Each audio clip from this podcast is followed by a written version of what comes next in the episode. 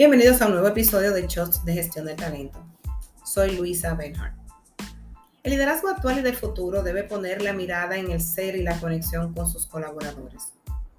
Luego de vivir una etapa para la que ninguno estábamos preparados y con el retorno de manera inevitable y paulatina a aquello que hemos definido como normalidad o costumbre, es importante rediseñar los estilos de liderazgo, olvidando aquellos que solo se enfocan en resultados más allá de aquellos que deben lograrlo.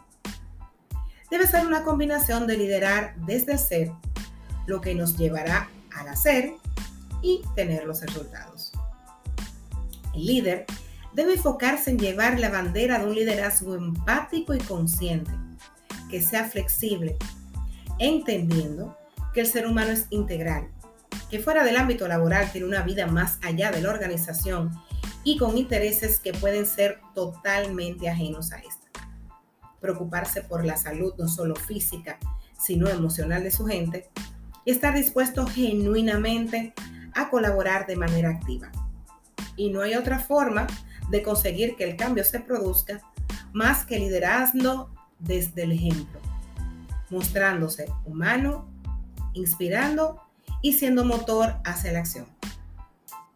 Esas habilidades que antes podían verse como signos de debilidad o hasta de romanticismo, son las que harán la diferencia entre tener personas comprometidas o listas para marcharse. Pero los espacios de trabajo no quedan fuera. Estos deben ser dinámicos y flexibles, que inviten a querer formar parte, a construir relaciones más estrechas y de comunicación entre los miembros de la organización más allá de la jerarquía, mayor presencia de la diversidad tanto a nivel de sus políticas como de oportunidades, acuerdos laborales con mayor flexibilidad, dejando de lado el modelo de trabajo presencial y moviéndose hacia la modalidad híbrida y de teletrabajo.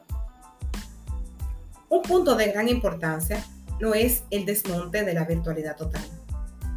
Este debe hacerse de manera paulatina sin ser arrolladora y pensada en base no solo al puesto, sino a las necesidades de los colaboradores. A esta fecha y en esta etapa, contamos con suficiente información y una buena línea base para poder identificar cómo aplicar de manera exitosa las acciones en las que ambas partes, tanto organización como colaboradores, salgan ganando, tomando en cuenta los datos y analíticas para la toma de decisiones ajustadas a la realidad organizacional más que a tendencias. Se vislumbra un futuro en el que las organizaciones, para lograr sobrevivir y fidelizar a su gente, deberán tener su enfoque centrado en el propósito y el talento, pasando de la jerarquía lineal a la horizontalidad. Y contrario a lo que puede pensarse, esto impacta en los tiempos de ejecución y toma de decisiones de forma positiva. Hasta un próximo shot de gestión del talento. No solo son tendencias, es poner a las personas con